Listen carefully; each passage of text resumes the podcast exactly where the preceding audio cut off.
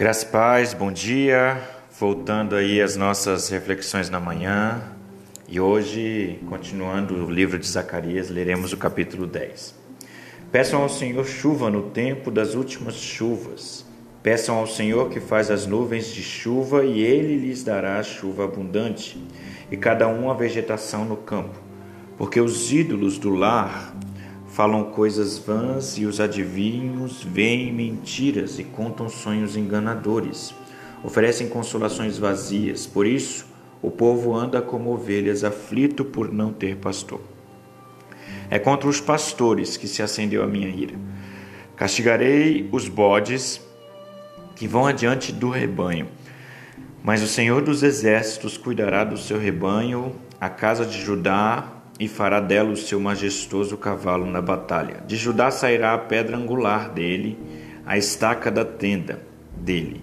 O arco de guerra dele sairão todos os chefes juntos, e serão como valentes que na batalha pisam nos pés os seus inimigos, na lama das ruas. Lutarão porque o Senhor está com eles, e envergonharão os que andam montados em cavalos. Fortalecerei a casa de Judá e salvarei a casa de José. Eu os farei voltar, porque me compadeço deles, e serão como se eu não os tivesse rejeitado, porque eu sou o Senhor, seu Deus, e os ouvirei. Os de Efraim serão como um valente, e o seu coração se alegrará como se tivessem bebido vinho. Os seus filhos verão isso e se alegrarão, o seu coração exultará no Senhor. Eu lhes assobiarei e os reunirei porque já os remi, eles se multiplicarão como antes tinham se multiplicado. Embora eu os tenha espalhado entre os povos, eles se lembram de mim em lugares distantes, continuarão vivos, com seus filhos voltarão. Porque eu os farei voltar da terra do Egito e os congregarei da Síria. Eu os trarei da terra de Gileade e ao Líbano, e não haverá lugar para todos. Passarão pelo mar de angústia, serão feridas as ondas do mar e todas as profundezas do Nilo se secarão. Então será derrubado o orgulho da Síria e o cetro do Egito será removido. Eu os fortalecerei no Senhor e eles andarão no meu nome, diz o Senhor. Queridos, no capítulo 10 nós vamos falar sobre, mais uma vez, falar sobre o pastor. E é interessante nós destacarmos que do capítulo 1 de Zacarias ao capítulo 8, o Senhor é apresentado para nós como sacerdote. E agora, do capítulo 9 até o capítulo 14, nós estamos estudando sobre um Deus que se apresenta como pastor. E hoje, no capítulo 10, nós vamos falar sobre um Deus que deseja apacentar as suas ovelhas. O Senhor, logo no início do capítulo, ele mostra que ele confia as suas ovelhas, o cuidar das suas ovelhas a pastores aqui na terra. Porém, ele não deixa de ser o nosso sumo pastor, o supremo pastor. E aí nós vemos, veremos como Deus quer ensinar as suas ovelhas. Qual é a forma que Deus usa para ensinar as suas ovelhas? A primeira coisa a, a, a se fazer como ovelha do Senhor, ovelha de Jesus, é clamar a Ele para que as promessas se cumpram sobre nós. Versículo 1 diz assim: Peçam ao Senhor chuva no tempo das últimas chuvas. Peçam ao Senhor que faz as nuvens de chuva e Ele lhes dará chuva abundante e a cada um a vegetação no campo. É interessante que o Senhor é quem faz chover, o Senhor é quem forma as nuvens, mas é o povo dele, são as suas ovelhas que clamam para que a chuva aconteça. As ovelhas de Jesus trabalham com Jesus. É algo participativo e, e participativo e Deus tem chuvas para derramar sobre nós. E essas chuvas está para além da, das gotas que caem do céu quando nós necessitamos, quando a terra está seca. É as chuvas que nós estamos ouvindo nesse texto, ela fala da presença do favor de Deus, do despertar dele, do regar dele para que nós venhamos a frutificar. Esta é a chuva que o Senhor quer derramar. Então nós precisamos pedir para que aquele que faz frutificar, aquele que faz chover, possa fazer com que isso aconteça. Nós somos aqueles que clamam como ovelhas do Senhor. A segunda coisa nós como ovelhas nós devemos discernir e guardar o nosso coração de todo engano. Versículo 2 fala assim: Porque os ídolos do lar falam coisas vãs e os adivinhos veem mentiras e contam sonhos enganadores. Oferecem consolações vazias, por isso o povo anda como ovelhas, aflito por não ter pastor. Não ser enganado. E como nós podemos perceber que nós estamos sendo enganados? Quando nós não acreditamos em tudo que nós ouvimos. Quando nós não queremos ouvir só o que nós gostamos de ouvir.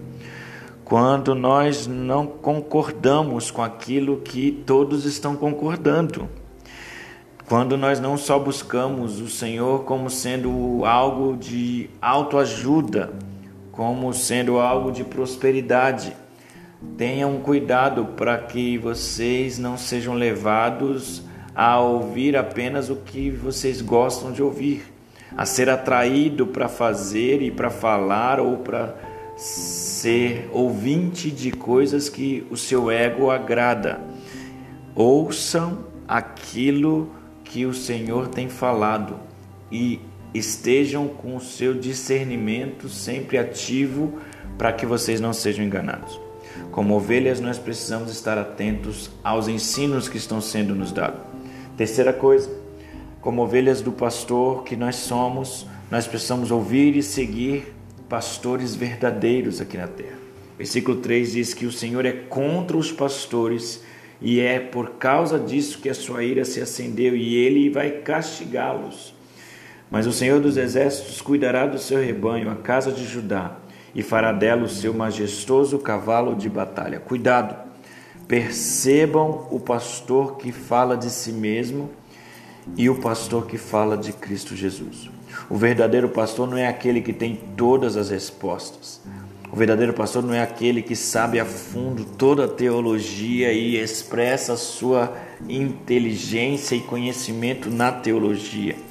Não é aquele que prega de forma impressionante, que faz tudo o que precisa fazer e não tem erro. O verdadeiro pastor é aquele que apacenta as ovelhas para Jesus e aponta o caminho para Jesus. O verdadeiro pastor é aquele que o tempo todo direciona as suas ovelhas, as ovelhas que o Senhor confiou a ele para cuidar, para o sumo pastor. Tira o foco dele e foca no sumo pastor. Em quarto lugar, as suas ovelhas, as ovelhas de Jesus, elas precisam se dispor para o avanço do reino de Deus. Versículos 5, 6 e 7 diz assim: E serão como valentes na batalha, pisam os pés os seus inimigos na lama das ruas, lutarão porque o Senhor está com eles. E envergonharão os que andam montados em cavalos. Fortalecerei a casa de Judá e salvarei a casa de José. Eu os farei voltar porque me compadeço deles, e serão como se eu não estivesse rejeitado, porque eu sou o Senhor, seu Deus e os ouvirei. Os de Efraim serão como um valente, e o seu coração se alegrará como se tivesse bebido vinho.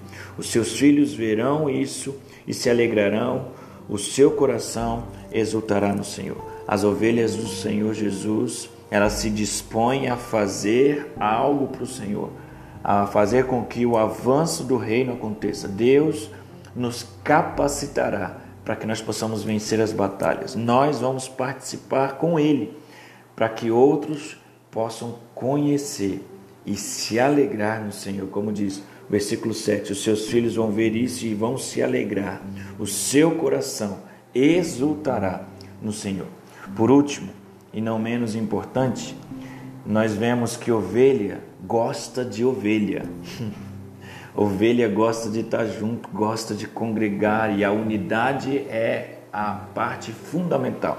Então, ovelhas preservam unidade. Versículos de 8 em diante diz assim: Eu vou assoviar e vou os reunir, porque já os remi, eles se multiplicarão como antes tinham se multiplicado.